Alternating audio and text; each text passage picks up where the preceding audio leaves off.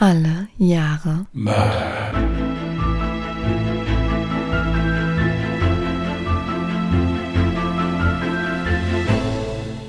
Herzlich willkommen zu Alle Jahre Mörder, der True Crime Podcast mit Christian, hallo.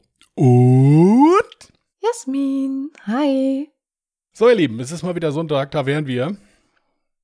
Also genau genommen ist heute Samstag, aber ihr hört uns am Sonntag, also insofern ist alles richtig. Ich habe auch die richtige Begrüßung genommen. Ich bin jetzt im Moment immer so ein bisschen durcheinander wegen ungedingst, aber es passt. Ich bin Jasmin nicht ins Wort gefallen, also insofern ist das auch okay. Heute sind wir schnell fertig. Ja, ist nicht so ein langer Fall. Ich finde, Jasmin hätte ein bisschen mehr schreiben können. Es ist sehr schön, dass du dein Ironieschild hochhältst. Allerdings sieht man das nicht. ja, du kannst es ja jetzt richtig stellen. Ja, also tatsächlich trage ich heute, glaube ich, meinen bislang längsten Fall vor. Ich weiß nicht, was mein längster Fall war, aber ich glaube, so lange wie dieser Fall ist, so lange hatte ich noch gar keinen. Und ja, ich habe übrigens diesmal auch nur mit englischsprachigen Quellen gearbeitet. Gut, es gab zwar eine äh, Doku, kann man jetzt nicht sagen, Medical Detectives, kennt ja, glaube ich, jeder. Mm, dazu gibt es eine Folge zu dem Fall, den ich jetzt gleich vortrage. Kann ich jetzt auch schon spoilern. Die Folge heißt Mord auf Raten. Das Lustige ist, ich habe es gestern Nacht noch auf YouTube gesehen und jetzt ist es rausgelöscht. Ich glaube, Medical Detectives ist so das, wo 70 Prozent der deutschen Bevölkerung nachts so einschlafen, wenn die so Voll. einen Fernseher im, im Schlafzimmer haben oder sowas Mhm. oder auf der Couch oder Hm. ich selbst ja eigentlich nicht, ja. Ja. Aber für all diejenigen, die vielleicht diese Folge kennen, weil es euch so geht, wie es der Christian eben beschrieben hat, keine Sorge, ich habe natürlich wesentlich ausführlicher berichtet und liefere euch, ja, hoffentlich einen sehr spannenden Fall, unabhängig jetzt von Medical Detectives. Gut, was haben wir noch zu erzählen? Ja, wir machen jetzt Fremdwerbung. Ja, weil, weil ja keine Werbung, also hier geschaltet wird aktuell gerade, machen wir jetzt für uns selbst Werbung einfach, dann so, passt das. Wir haben einen guten Preis mit uns zusammen ausgehandelt, also wir waren ganz schön billig, müssen wir mal sagen. ja, genau, wir haben uns mal wieder viel zu billig verkauft, ja, aber gut, immerhin, ja. Wollten wir selbst bei uns wenigstens Werbung schalten, wenn sonst keiner macht. Also insofern, äh, wir haben die zweite Folge ungedingst aufgenommen. Wenn ihr Lust habt, könnt ihr gerne reinhören. Genau. Zu finden ist der Podcast ungedingst auf sämtlichen Plattformen, wo es Podcasts zu hören gibt, außer im Moment Podimo und Apple Podcast. Also Apple Podcast lässt sich ein bisschen Zeit mit der Freischaltung. Wir haben schon eingereicht. Und bei Podimo wissen wir noch nicht so ganz genau, ob wir das mit hochladen oder nicht. Schreibt uns das. Sollen wir? Sollen wir nicht? Ja, schreibt uns das mal. Genau. Dann würde ich sagen, da du ja heute wirklich eine enorme Fülle von Informationen hast, würde ich sagen, starte einfach mal. Sehr gerne. Dann mal los. Als Dwayne Johnson am Morgen des 10. September 1978 aufwachte, war er noch etwas benommen, da die Familienfeier am Vorabend etwas länger ging. Im Halbschlaf öffnete er die Kühlschranktür, nahm sich die Milch heraus und füllte sich ein Glas damit voll. Doch nach nur einem Schluck musste er fast würgen. Die Milch schien wohl schon schlecht gewesen zu sein. Als seine Frau Sandra die Küche betrat und dies sah, roch sie kurz an der Milch und konnte keinen üblen Geruch feststellen. Da sie jedoch keine Lust auf eine Diskussion hatte, goss sie schließlich die Milch in den Abfluss und bereitete das Frühstück für sich und ihre Kinder, die zweijährige Sherry und den einjährigen Michael vor. Nach dem Frühstück bekam ihre Tochter Sherry schreckliche Bauchschmerzen. Trotzdem wollte sie unbedingt mit ihrer Mutter zum Supermarkt. Dwayne ging währenddessen nach draußen, um die Fassade des Hauses weiter zu streichen. Es dauerte jedoch nicht lange, bis Sandra mit ihrer Tochter wieder heimkehrte, da sich Sherry ununterbrochen im Supermarkt übergeben hatte. Ungefähr zur gleichen Zeit bekam auch Dwayne beim Streichen des Hauses plötzlich starke Kopfschmerzen, begann sich zu übergeben und litt unter starkem Durchfall. Sandra vermutete, dass sie wohl eine Magen-Darm-Grippe erwischt hätte. Sie kümmerte sich also so gut wie sie konnte um ihren Mann und ihre Tochter und legte sie ins Bett. Einige Wohnblocks entfernt, in einem Vorort von Omaha, Nebraska, lebte auch Sandras Schwester Sally mit ihrer Familie. Sie machte mit ihrem Mann Bruce Shelton und ihrem elf Monate alten Sohn Chad einen Tagesausflug. Nachdem sie Teppichreiniger gekauft hatten, beschlossen sie ihre Schwester zu besuchen. Sandra erzählte Sally und Bruce, dass sie vermutete, dass gerade eine Grippe in ihrer Familie rumging. Also blieben die Sheltons nicht lange und machen sich direkt auf den Weg zu einer Geburtstagsfeier. Anschließend holten sie sich noch Tacos in einem mexikanischen Restaurant und fuhren wieder nach Hause. Als sie zu Hause ankamen, wurde auch Sally und Bruce plötzlich schlecht. Und es kam sogar noch schlimmer. Auch ihr elf Monate alter Sohn begann etwas später zu zittern und sich zu übergeben. Einen Zusammenhang mit der Krippe der Familie ihrer Schwester sahen sie jedoch nicht. Sie vermuteten eher eine Lebensmittelvergiftung durch die Tacos, die sie zuvor gegessen hatten. In der Hoffnung, dass es ihnen bald wieder besser gehen würde, legten sie sich früh ins Bett. Doch es sollte eine schlaflose Nacht für die ganze Familie Shelton werden. Geplagt von Kopfschmerzen und ständiger Übelkeit bekam sie kein Auge zu. Auch am nächsten Tag war keine Besserung in Sicht. Als sich ein Tag später der Zustand von ihrem Sohn Chet noch mehr verschlimmerte, entschieden sie, ihn ins Krankenhaus zu bringen. Die Ärzte bemerkten sofort, dass Chets Haut gelb geworden war und seine Augen Gelbsucht hatten. Sie vermuteten also ein Leberproblem und gaben ihm Antibiotika. Außerdem beschlossen sie, ihn über Nacht im Krankenhaus zu behalten, um ihn weiter zu beobachten. Als die Ärzte am nächsten Morgen am 13. September nachsehen wollten, ob sich sein Zustand verbessert hatte, stellten sie fest, dass es ihm noch viel schlechter ging als am Abend zuvor. Chats Haut war noch gelber und er blutete jetzt aus allen Körperöffnungen. Außerdem reagierte er nicht. Er schien über Nacht ins Koma gefallen zu sein. Die Ärzte brachten Chad sofort in die Notaufnahme und ordneten eine Reihe von Bluttests an. Als sie Chads Blutplättchenzahl überprüften, waren sie schockiert. Eine gesunde Blutplättchenzahl beträgt etwa 150.000 bis 450.000 Blutplättchen pro Mikroliter Blut. Chads Zahl war auf nur 19.000 gesunken. Außerdem stellte man fest, dass er an schweren Leberversagen litt. Sein Blutzuckerwert lag bei 11, weit unter dem normalen Wert von 80 und sein Blutammoniakwert bei 300, weit über dem Grenzwert von 50. Man entschied sich also für eine Bluttransfusion. Dabei stellten die Ärzte jedoch fest, dass er auch schwere innere Blutungen hatte. Sie führten also einen Katheter in seine Lunge ein, um das Blut abzusaugen und verabreichten ihm Vitamine, um seine Ammoniakkonzentration zu senken. Zur selben Zeit stellte Dwayne Johnson fest, dass er mittlerweile am ganzen Körper mit Blutflecken bedeckt war. Er war lethargisch und seine Augen brannten, sobald er versuchte, ins Licht zu gucken. Er fühlte sich absolut elend und machte sich übermäßige Sorgen um den Zustand seiner Tochter, der sich ebenfalls verschlechtert hatte.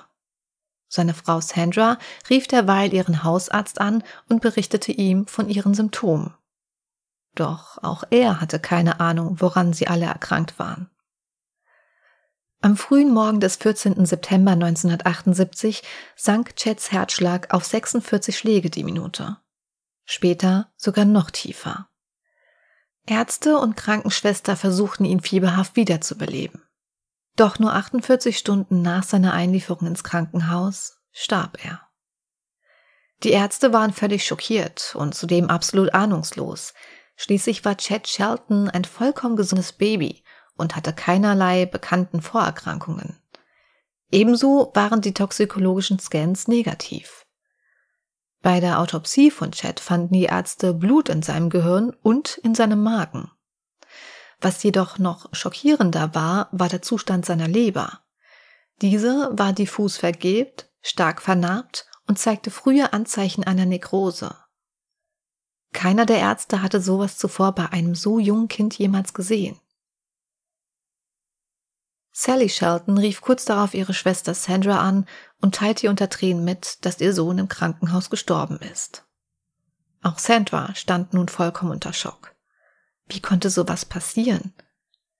Zum ersten Mal überkam sie die Angst, dass ihre Tochter und ihr Ehemann dieselbe Krankheit haben könnten, die Chad Shelton getötet hatte. Sie beschloss also nicht mehr länger zu warten und brachte sie zum Arzt. Als sie jedoch gerade angekommen waren, brach Dwayne plötzlich zusammen und wurde sofort ins Krankenhaus gebracht. in dasselbe Krankenhaus, in dem Chad Shelton am frühen Morgen gestorben war. Auch Dwaynes Zustand verschlechterte sich rapide und er fiel ins Koma. Seine Blutplättchenzahl war auf nur noch 7000 gesunken und Blut lief ihm aus Nase, Augen, Poren, Mund, Anus und Ohren. Seine Nagelbetten hatten sich blau verfärbt und an seinem ganzen Körper bildeten sich Schwellungen.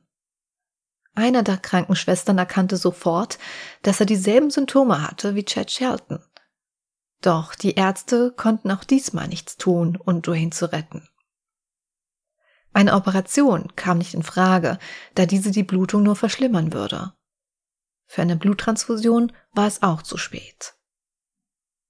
Am nächsten Morgen, dem 15. September 1978, erlag auch Dwayne Johnsons Körper schließlich der mysteriösen Krankheit. Sherrys Zustand war auch nicht besser. Sie blutete aus allen Poren und ihre Leber schien auch stark beschädigt zu sein. Die Ärzte befürchteten, dass auch sie die Krankheit nicht überleben könnte. Die Autopsie von Dwayne Johnson ergab keine neuen Ergebnisse. Es konnten keinerlei Giftstoffe in seinem Körper nachgewiesen werden und wieder tappte man im Dunkeln. Was auch immer Dwayne Johnson und Chad Shelton getötet hatte, hinterließ keinerlei Spuren im Körper. Die Ärzte hatten keine Ahnung, was die Familien Shelton und Johnson tötete, aber sie waren besorgt, dass es sich ausbreiten und andere infizieren könnte. Also zog man das CDC hinzu. Das Center for Disease Control and Prevention, dessen Zuständigkeit etwa dem Robert Koch Institut in Deutschland entspricht, hielt ein Notfalltreffen in Omaha ab, um herauszufinden, was den mysteriösen Tod von Chad und Dwayne verursacht hatte. Die Gesundheitsbehörde ließ sämtliche Quellen wie den Teppichreiniger, die Farbe, die zum Streichen des Hauses verwendet wurde, und das Leitungswasser, die die Krankheit hätten auslesen können, untersuchen. Jedoch fielen alle Tests negativ aus. Einige Tage später stießen sie dann endlich auf die mögliche Quelle. Bei einem Familientreffen wenige Tage vor Ausbruch der Krankheit hatte die Familie Johnson Limonade serviert. Alle, die krank geworden waren, hatten von dieser Limonade getrunken. Wer keine Limonade trank, wurde nicht krank. Leider war jedoch die Limonade bereits leer und das Gefäß war gereinigt worden. Tests in der gleichen Limonadenmischung ergaben keine Anzeichen von Toxin. Obwohl die Ermittler die Quelle gefunden hatten, hatten sie keine Ahnung, welche Art von Toxin darin enthalten war. Man entschloss also, die Leberproben von Dwayne Johnson und Chad Shelton erneut zu untersuchen. Und tatsächlich wurde man fündig. Die Leberproben ähnelten denen einer deutschen Frau, die mit einer hochgiftigen Chemikalie von ihrem Mann vergiftet worden war. Bei der Chemikalie handelt es sich um Dimethylnitrosamin oder DMN. DMN ist ein Nebenprodukt, das bei der Herstellung von Raketentreibstoff entsteht. Die gelbe Flüssigkeit hat einen schwachen Geruch, ist leicht löslich in Wasser und hat einen süßen Geschmack. Es ist hochgiftig beim Verschlucken und tödlich beim Einatmen. Die Chemikalie wird auch als Korrosionsschutzmittel bei der Gummiherstellung verwendet und ist in mikroskopisch kleinen harmlosen Mengen in Tabakrauch, gepökeltem Fleisch und alkoholischen Getränken enthalten. DMN ist ein hochwirksames Toxin, das bei der Einnahme fast ausschließlich Leber und Nierengewebe angreift und in sehr kurzer Zeit enorme Schäden verursacht. Nach dem Angriff auf die Leber wird DMM vom Körper schnell abgebaut und innerhalb von 48 Stunden nach der Einnahme ausgeschieden, ohne Spuren zu hinterlassen. Dies würde erklären, warum bei den Autopsien von Chad Shelton und Dwayne Johnson keine Toxine nachgewiesen werden konnten. Der Schaden, der DMN in dieser kurzen Zeit anrichtet, ist jedoch oft tödlich. Selbst wenn man mit einer dauerhaft geschädigten Leber überleben könnte, ist DMN dafür bekannt, die mitochondriale DNA zu verändern und es ist sowohl bei Tieren als auch bei Menschen ein bekanntes Karzinogen. Aufgrund seiner krebserregenden Wirkung wird DMN häufig in Krebsforschungslabors an Mäusen eingesetzt. Zusätzlich zum Angriff auf Leber und Nieren greift DMN in die körpereigene Blutplättchenproduktion ein, was die erstaunlich niedrige Blutplättchenzahl und die schweren Blutungen bei den erkrankten Familienmitgliedern erklärt. Außerdem kann DMN die Geschmacksknospen verändern, was erklärt, warum Dwayne Johnson dachte, dass die Milch am Morgen schlecht war. Die Ermittler waren sich nun sicher, dass es sich nicht um eine versehentliche Vergiftung handelte, sondern dass Chad Shelton und Dwayne Johnson ermordet worden waren. Jetzt mussten sie nur noch den Mörder finden. Sie befragten also Sandra Johnson, ob sie wüsste, wer ihrer Familie schaden wollen könnte. Zunächst fiel ihr niemand ein, der sie so sehr hasste, dass er ihrer Familie so was Schreckliches antun könnte. Doch nach längerem Überlegen berichtete sie von ihrem Ex-Freund Stephen Harper. Ungefähr drei Jahre zuvor, unmittelbar nachdem sie Dwayne Johnson geheiratet hatte, hatte er mit einer Schrotflinte das Feuer auf ihre Familie eröffnet und dabei zwei Menschen verletzt. Sein Motiv war Eifersucht, da sie ihn für Dwayne verlassen hatte. Die Polizei begann daraufhin mit Hintergrundermittlungen zu Stephen Harper und durchleuchtete seine Vergangenheit. Könnte er wirklich hinter dieser schrecklichen Tat stecken? Stephen Roy Harper wurde am 18. April 1953 geboren. Als er gerade mal neun Jahre alt war, sollte sein Leben eine traurige Wendung nehmen. Er und einer seiner Brüder trafen sich mit ein paar anderen Freunden in der Nähe einer Deponie. Einer der Freunde hatte einen Benzinkanister mitgebracht und sie begannen damit herumzuspielen und kleinere Feuer zu legen. Jedoch artete es schnell aus und einer der Jungen besprühte Steven versehentlich mit Benzin. Er fing sofort Feuer und versuchte sich panisch auf dem Boden zu rollen. Erst durch die Hilfe eines Nachbarn schafften sie es, das Feuer zu löschen. Steven hatte bei dem Unfall schwere Verbrennungen zweiten und dritten Grades an 65 Prozent seines Körpers erlitten. Die Ärzte gaben ihm kaum eine Überlebenschance. Doch wie ein Wunder kam er durch. Jedoch war nach diesem Ereignis für sein Leben gekennzeichnet. Körperlich sowie geistig. Die linke Seite seines Körpers war seitdem völlig entstellt. Stephen entwickelte zudem eine extreme Angst vor Feuer und noch schlimmer vor menschlichen Körperkontakt. Er schreckte jedes Mal zurück, sobald ihn jemand berührte. Andere Kinder fürchteten sich bei seinem Anblick oder hänselten ihn für sein Aussehen, und er zog sich immer mehr zurück. Fortan war er lieber in Gesellschaft von Tieren als von Menschen. Darum hatte er auch nun ein klares Ziel vor Augen. Er wollte Tierarzt werden.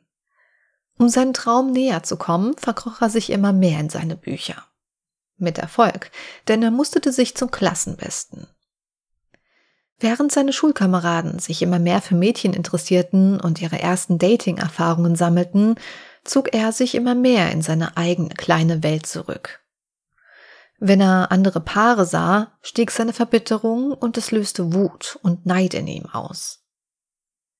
Nach seinem erfolgreichen Highschool-Abschluss wurde er 1971 in der angesehenen Creighton University aufgenommen und studierte dort Latein und Biologie. Zu einem weiteren Wendepunkt in seinem Leben sollte es kommen, als er 20 Jahre alt war. Er erhielt einen Anruf von einem Studienkollegen, der ihm mitteilte, dass er ein Mädchen kennt, das mit ihm ausgehen möchte. Bei dem Mädchen handelte es sich um Sandra, eine alte Klassenkameradin von der Highschool. Steven war schon während der Highschool in Sandra verknallt, aber er brachte nie den Mut auf, sie um ein Date zu bitten. Viel zu groß war seine Unsicherheit und die Angst, wieder verspottet zu werden. Schließlich hatte sich nie ein Mädchen für ihn interessiert. Und genau diese Sandra hat nun nach einem Date gefragt? Steven war erstaunt. Als er erfuhr, dass sie eine chaotische Scheidung hinter sich hatte und nun nach einem Mann suchte, mit dem sie eine ernsthafte Beziehung führen könnte, sagte er schließlich begeistert zu. Vielleicht sah sie ja wirklich hinter seine Fassade und war an ihm interessiert. Stephen und Sandra begannen bald darauf, miteinander auszugehen. Für Stephen war es die glücklichste Zeit seines Lebens. Er hatte keine Angst mehr und zog sich auch nicht mehr wegen seiner Narben zurück. Schließlich war er in einer echten, liebevollen, intimen Beziehung. Doch irgendwann begann es in der Beziehung zu kriseln. Sandra gefiel es gar nicht, dass Steven so viel Zeit in das Studium investierte. Sie drängte ihn, sein Studium abzubrechen und sie zu heiraten. Doch das kam für ihn nicht in Frage. Er versuchte einen Kompromiss zu finden und versprach ihr, sie 1975 zu heiraten, sobald er seinen Abschluss geschafft hat. Sandra gefiel dies zwar gar nicht, nahm es aber erstmal so hin, dass Steven sich sehr viel Mühe gab, trotz des Studiums so viel Zeit wie möglich mit ihr zu verbringen. Eine ganze Zeit lang ging dies auch gut. Bis zu einem Abend im Jahr 1974, als ein Streit zwischen dem Paar aufgrund der wenigen gemeinsamen Zeit erneut eskalierte. Stephen verlor dabei die Beherrschung und packte Sandra an der Kehle und begann sie in einem Wutanfall zu würgen. Entsetzt über das, was er getan hatte, ließ er Sandra los und flehte sie an, ihm zu vergeben. Doch Sandra verließ das Haus unter Tränen, ohne ein weiteres Wort zu sagen und kehrte nie wieder zurück. Stephen war am Boden zerstört, beschloss aber ihr Zeit zu geben, damit sie den Vorfall verarbeiten konnte. Sie würde ihm sicher wieder verzeihen können und zu ihm zurückkommen. Zwei Monate später fasste er endlich den Mut zusammen und rief sie an. Doch Sandra entgegnete ihm nur, wir sind durch. Ich treffe mich mit jemand anderem. Sein Name ist Dwayne Johnson. Und wir werden heiraten. Stephen war am Boden zerstört. Hatte sie nicht gesagt, dass sie ihn liebte? Doch Sandra antwortete auch daraufhin nur eiskalt. Ich habe dich nie geliebt. Ich wollte nur mit einem Mann zusammen sein, damit ich über meine Scheidung hinwegkomme. Anschließend legte sie auf. Stephen fühlte sich absolut gedemütigt. Sandra hatte ihn angelogen. Sie hat ihn nur benutzt und ihn dann für einen anderen Mann verlassen. Sandra und Dwayne Johnson heirateten am 17. Januar 1975 in Omaha, Nebraska.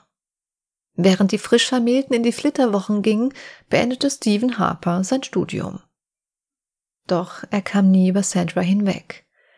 Er fiel immer mehr in ein großes schwarzes Loch und seine Traurigkeit und sein Kummer wurden bald von Wut abgelöst.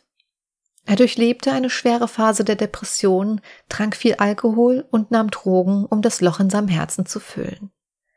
Er verlor an Gewicht und begann ziellos durch das Land zu reisen, ohne lange an einem Ort zu bleiben. Für all seine Probleme machte er von nun an Sandra und Dwayne Johnson verantwortlich. Die Wut stieg immer mehr in ihm auf, bis er in der Nacht des 20. Juni 1975 entschloss, seine Wut endlich freien Lauf zu lassen. Er stieg mit einer Schrotflinte bewaffnet in seinen Truck und fuhr zu Sandra und Dwayne Johnsons Haus, die gerade einen Familienabend in ihrem Haus machten.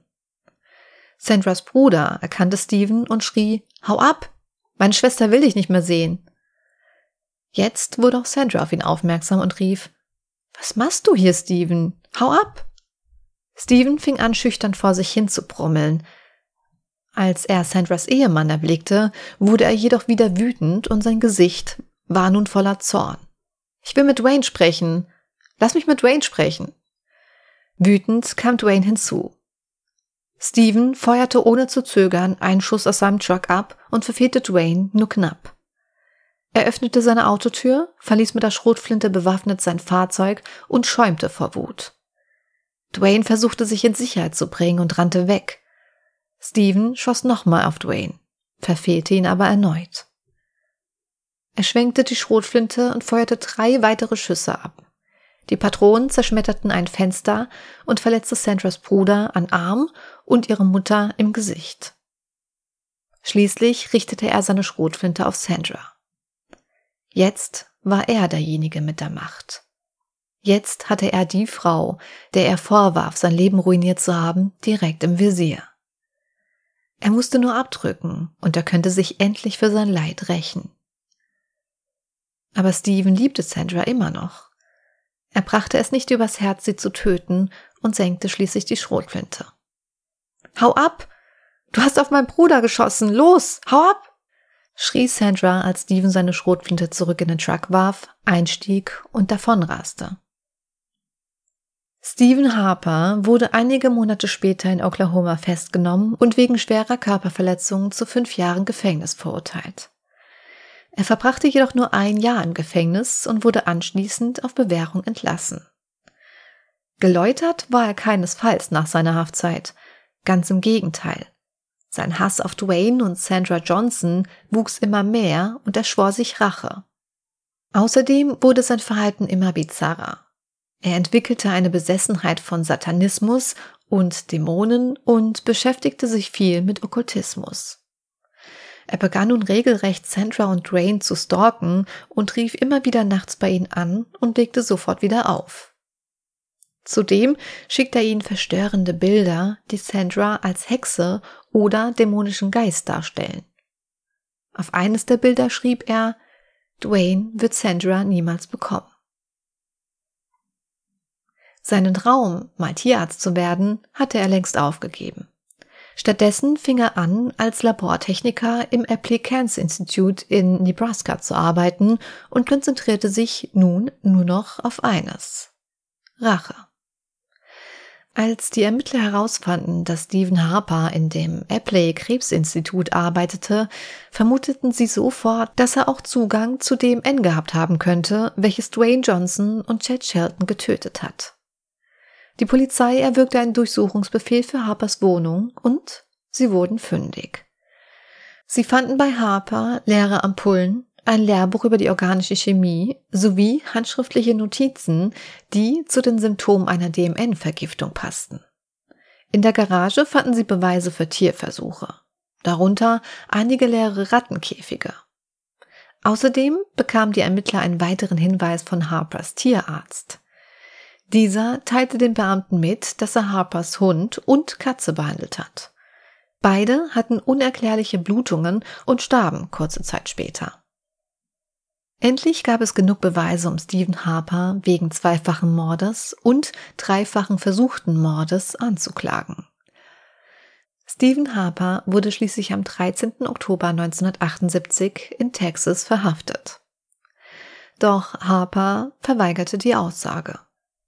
Die Beweise gegen Harper waren zu diesem Zeitpunkt fast ausschließlich Indizien, aber die Ermittler waren sich sicher, dass sie ein Geständnis aus ihm herausholen könnten. In der Nacht, bevor er nach Nebraska ausgeliefert werden sollte, schnitt er seine Handgelenke mit einer Glasscherbe auf und kritzelte mit seinem eigenen Blut den Namen Sandra an die Wand seiner Zelle. Auch beim zweiten Verhör weigerte sich Harper, die Fragen der Beamten zu beantworten. Sie versuchten also eine neue Taktik und gaben sich verständnisvoll. Sie sagten ihm, dass sie von seiner turbulenten Vergangenheit mit Sandra wussten und dass sie verstanden, warum er so sauer auf sie war. Harper begann sich nun immer mehr zu öffnen und erzählte ihnen von seiner Wut auf Sandra und Dwayne. Aber über die Morde sprach er nicht. Erst als ein Beamter ihm mitteilte, dass sein elf Monate altes Baby gestorben ist und dass Dwaynes zweijährige Tochter Sherry immer noch sehr krank war und nicht erwartet wurde, dass sie überlebt, platzte es aus ihm heraus. Das hätte nicht passieren dürfen. Ich hatte etwas DMN aus dem Epley-Krebsinstitut gestohlen und zu Hause an einigen Ratten getestet, um die richtige Dosis zu finden. Ich wollte meine Ex-Freundin Sandra und ihren Ehemann töten. Wenn ich Sandra nicht haben konnte, sollte es niemand. Eines Nachts bin ich durch ein offenes Fenster in ihr Haus geklettert. Dann sah ich im Kühlschrank das Gefäß mit der Limonade. Ich dachte mir, Wer trinkt denn nicht gerne Limonade? Also goss sich die Flasche DMN in die Limonade und schwenkte das Gefäß etwas. Danach bin ich abgehauen. Aber ich hätte niemals damit gerechnet, dass man so schnell daran stirbt. Ich dachte, Sandra und ihr Mann würden Jahre später an Krebs erkranken. Sie sollten leiden für das, was sie mir angetan haben. Aber ich wollte doch niemals ein Kind töten. Das müssen Sie mir glauben. Am 7. November wurde Stephen Harper wegen Mordes in zwei Fällen und Mordversuch in drei weiteren Fällen zum Tode auf dem elektrischen Stuhl verurteilt. Das Hinrichtungsdatum wurde auf den 15. Februar 1980 festgelegt. Jedoch wurde das Datum verschoben, um ihm genug Zeit für eine Berufung einzuräumen. In der Todeszelle konvertierte Harper zum Christentum und verbrachte seine Zeit damit, die Bibel zu lesen und mit einem katholischen Priester zu kommunizieren, der ihm als geistlicher Berater diente. Außerdem begann sich Harpers geistiger Zustand zu verschlechtern. Er wurde zunehmend paranoid und zog sich immer mehr zurück. Er scheute sich davor, die Gefängnisdusche zu benutzen, weil er befürchtete, von anderen Insassen sexuell belästigt zu werden – Zudem weigerte er sich sogar in der Gefängniskafeteria zu essen, weil er glaubte, dass die Köche Homosexuelle waren, die versuchten, ihn mit Hilfe des Essens mit HIV zu infizieren. Nachdem Harpers Berufung gegen seine Verurteilung abgelehnt worden war, wurde ein weiterer Hinrichtungstermin auf den 10. Januar 1983 festgelegt. Jedoch wurde Harpers Hinrichtung erneut von einem Richter ausgesetzt, damit er weitere Berufungen einlegen konnte. Harper begann jedoch immer mehr seinen Verstand zu verlieren. Er begann zu glauben, dass er ein Kind im Krankenhaus war, das darauf wartete, wegen seiner Brandverletzung behandelt zu werden und fragte ständig das Gefängnispersonal, wann denn der Arzt kommen würde. Später begann Harper sogar zu glauben, dass er in Nordafrika war, gegen die Nazis kämpfte und nach seinem verlorenen Onkel suchte. Nachts wurde er von schrecklichen Albträumen und Halluzinationen von Dämonen heimgesucht. Er schrie nicht existierende Geister an und sprach stundenlang mit sich selbst. Er glaubte, dass Sandra Johnsons Geist ihn auf Satans Anordnung quälte. Das Gefängnispersonal machte sich Sorgen, dass Harper verrückt werden könnte und verschrieb ihm Antipsychotika. Allerdings schien es nicht zu wirken. Ganz im Gegenteil. Sein Zustand wurde noch schlimmer. Er begann immer häufiger zu halluzinieren und war nun davon überzeugt, dass er Papst Stephanas der Erste war. Nach elf Jahren seelischer Folter im Todestrakt beschloss Harper schließlich, seinen Leiden selbst ein Ende zu setzen. Er fing an, seine Antipsychotika zu horten und versteckte die Pillen in seinem Kissen. In der Nacht des 6. Dezember 1990 schaltete Harper sein Gefängnisradio ein, schrieb einen Abschiedsbrief an seine Eltern, schluckte die gehorteten Pillen und legte sich ins Bett. Er erlitt im Schlaf einen tödlichen Herzinfarkt und starb im Alter von nur 37 Jahren. Aber auch nach Harpers Selbstmord verfolgte sein schreckliches Verbrechen die Familie Johnson und Shelton weiterhin. Obwohl die zweijährige Sherry Johnson die Vergiftung dank einer Bluttransfusion überlebte, erlitt sie einen dauerhaften Leberschaden und erholte sich nie vollständig. Sie starb 2014 im Alter von nur 38 Jahren an Leberversagen. Bruce und Sally Shelton überlebten die Vergiftung ebenfalls, ließen sich jedoch kurze Zeit später scheiden. Ihre Ehe verkraftete nicht den Verlust ihres Sohnes. Sally heiratete später zwar erneut, jedoch blieb die Angst vor möglichen Spätfolgen der Vergiftung. Wie Sherry Johnson erlitt auch Sally Shelton schwere Leberschäden und starb im September 2014 im Alter von 57 Jahren.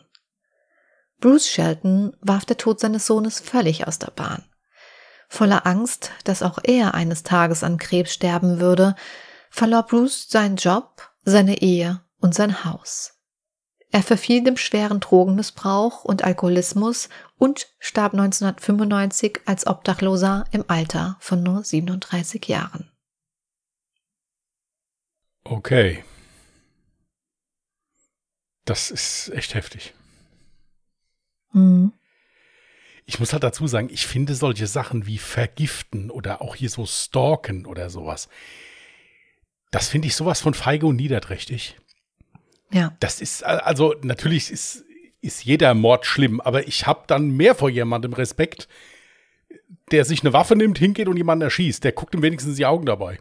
Mhm. Ja, aber dieses, dieses heimliche Vergiften und so weiter, das, das finde ich sowas von niederträchtig. Oder auch Stalking generell. Das ist sowas Furchtbares. Das ist so feige, ist das. Also ganz, ganz furchtbar.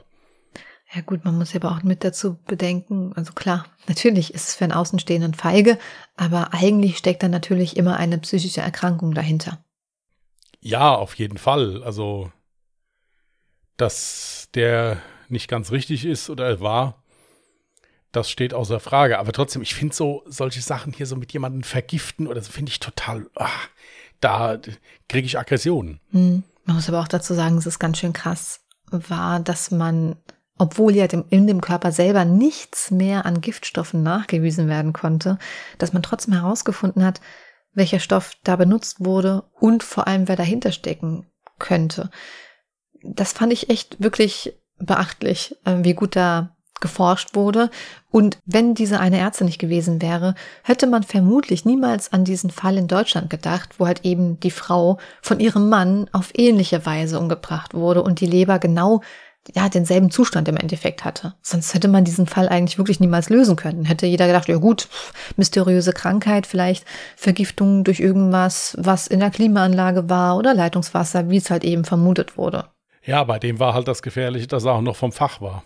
Ja, Richtig. dass er also äh, sehr belesen ja auch war. Also der hat ja seine ganze Energie im Prinzip in sein Studium auch gesteckt. Also der wusste richtig gut Bescheid. Also der hat sich in aller Ruhe ausgedacht, womit kann ich das am besten machen. Ja. Ich hätte sogar noch ein bisschen mehr schreiben können. Ich hatte das jetzt allerdings weggelassen, weil es jetzt nicht so erheblich wichtig für den Fall war und ich ja eh schon einen sehr langen Text hatte.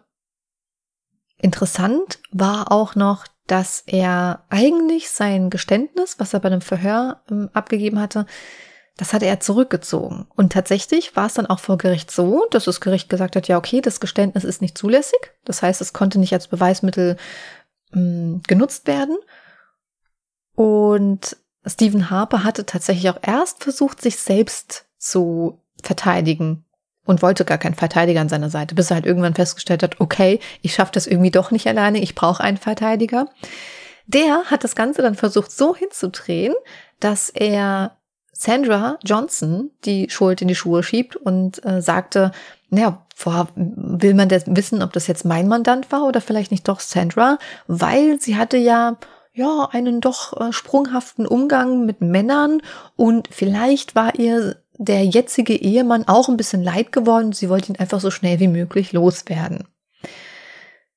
Das einzig Gute, warum er dann doch verurteilt wurde und für schuldig befunden wurde, war, dass er so dumm war und während seines Gefängnisaufenthaltes, also während der Urhofzeit, hatte er sich mit einem anderen Gefängnisinsassen angefreundet und hatte mit dem halt wirklich über zahlreiche Details geredet.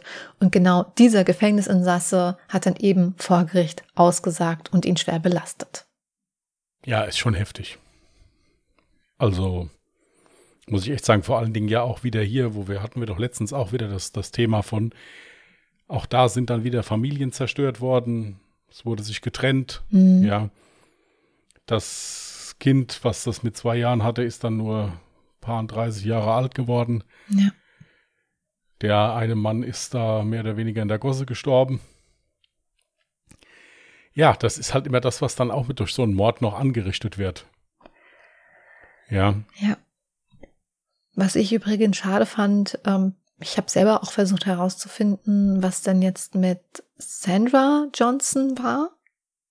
Also was aus ihr wurde, ob sie jetzt, ob sie immer noch lebt, das kann ja natürlich noch sein, und wie sie weitergelebt hat. Aber dazu habe ich leider gar nichts gefunden. Das hätte mich persönlich jetzt noch mehr interessiert.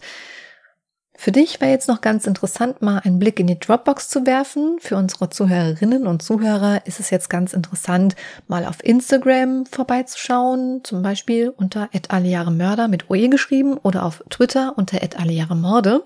Denn da haben wir natürlich auch einen Post zu diesem Fall gemacht mit ein paar Bildern. Das erste wird natürlich sein ein Bild von Stephen Harper. Interessanterweise siehst du dem auch gar nicht direkt im Gesicht an, dass er jetzt so Verbrennungen hatte. Zumindest jetzt auf den Bildern. Er hat natürlich die rechte Seite seines Gesichtes in die Kamera gehalten und nicht die linke. Ist natürlich ein bisschen blöd jetzt. Ähm, ich habe auch ein paar andere Bilder gesehen und da muss man auch sagen, man hat das nur leicht erkennen können, dass er jetzt irgendwelche Verbrennungen, Narben im Gesicht hatte. Aber ich glaube, im Gesicht war jetzt das Ganze nicht so heftig zu sehen. Darauf wollte ich aber eigentlich gar nicht hinaus, sondern eigentlich ist, man muss auch sagen, es ist ja kein hässlicher Mann, es ist ja nicht so, dass da quasi Mode, deswegen habe ich auch nicht verstanden, warum er sich so unwohl gefühlt hat und sich so zurückgezogen hat, weil eigentlich sah er jetzt mal oberflächlich gesehen völlig normal wie jeder andere aus. Mm, aber was ich viel interessanter fand, waren diese Zeichnungen, die ja auch Sandra und äh, Dwayne Johnson geschickt hatte. Von Sandra. Die kannst du dir jetzt gerne mal anschauen. Ja, ja, sieht schon heftig aus. Ich bin schon, bin schon dabei. Aber halt auch künstlerisch sehr detailliert gezeichnet, muss man jetzt echt mal sagen. Also, Also natürlich sind das richtig kranke Zeichnungen, aber ich Ja. muss sagen, das sieht aus, also das könntest du aushängen. ja, Das, also sehr, sehr künstlerisch wertvoll, würde ich mal behaupten. Äh, aber die Bilder waren schon krass. Also ich war sehr froh, vor allem das erste. Ich war sehr froh, dass ich äh, letzte Nacht nicht von diesen Bildern geträumt habe. Also das finde ich schon, weiß nicht, das ist schon ein bisschen spooky. Also wer sich die Bilder angucken möchte, wie gesagt, folgt uns auf Instagram unter @allejaremörder mit OE geschrieben oder auf Twitter unter @allejaremorde. Ja, und dann nochmal zum Ende, wie gesagt, der Hinweis, es gibt ähm, eine Folge von Medical Detectives, die ist jetzt, wie gesagt, nicht so umfangreich, aber wenn man das Ganze nochmal mit Bildern untermalt sehen möchte, so ein bisschen zusammengefasst quasi, ähm, kann sich das Ganze angucken. Und das sollte dann vielleicht eine vierte Folge von keine Ahnung welcher Staffel sein, aber die heißt auf jeden Fall Mord auf Raten. Kann man dann gerne mal nachgoogeln. gut. Soll ich dir dann mal ein neues Jahr angedeihen lassen? Sehr gerne. Moment, ich muss jetzt erstmal alles zusammensuchen. Ich habe aufgeräumt hier. Ich habe jetzt auch den Stift mal weggeräumt. So. Ich hatte schon vorbereitet. Ich hatte schon aufgemacht eben. 2004. Hattest du bereits schon mal, aber ich werde da hoffentlich mit Sicherheit noch was finden. Wenn nicht, wird halt gecheatet. Gut. Dann nehmen wir das.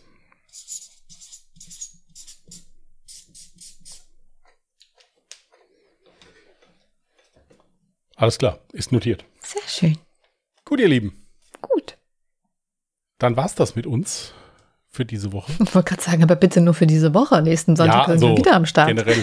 Nächsten Sonntag sind wir wieder da. Nächsten Mittwoch gibt's eine Folge ungedingst, wer Lust hat. By the way, kann man ja dazu sagen, dass wir meistens dienstags mitten in der Nacht aufnehmen. Das heißt, eigentlich erscheint die Folge wirklich mittwochs morgens. Also so 0 bis 3 Uhr. Also für alle, die da den Wecker stellen möchten, also ich würde so um die Zeit dann halt mal Ja gut, oder für alle Nachteulen. wach sein. Genau. Oder für alle, die halt eben gar nicht schlafen können oder Mhm. so. Oder nicht wollen oder nicht dürfen. Ich Ja. habe gehört, das ist auch eine sehr gute Einschlafhilfe. Wer sagt sowas? Nette Menschen. Naja, das Problem ist, sie mussten trotzdem bis zum Schluss hören, weil es dann doch so spannend Also nette war. Menschen, die zu dir sagen, wenn ich dich labern höre, muss ich einpennen. Das findest du nett. Für mich ist es ein Kompliment, ja, weil ich nur bei beruhigenden, schönen Stimmen einschlafen kann. Stimmt ich auch, ja. Gut, wir, ja, wir sind ja generell sehr beruhigend. Ja, mitunter. Nicht bei allen Leuten, aber bei einigen. Besser als Baldrian. Das wäre ein Werbespruch für uns, oder? Gut, ihr Lieben. Wir wünschen euch einen schönen Wochenstart. Passt gut auf euch auf. Wir hören uns nächsten Sonntag oder halt Mittwoch bei Ungedingst. Bis dahin und tschüss. Macht's gut. Bye.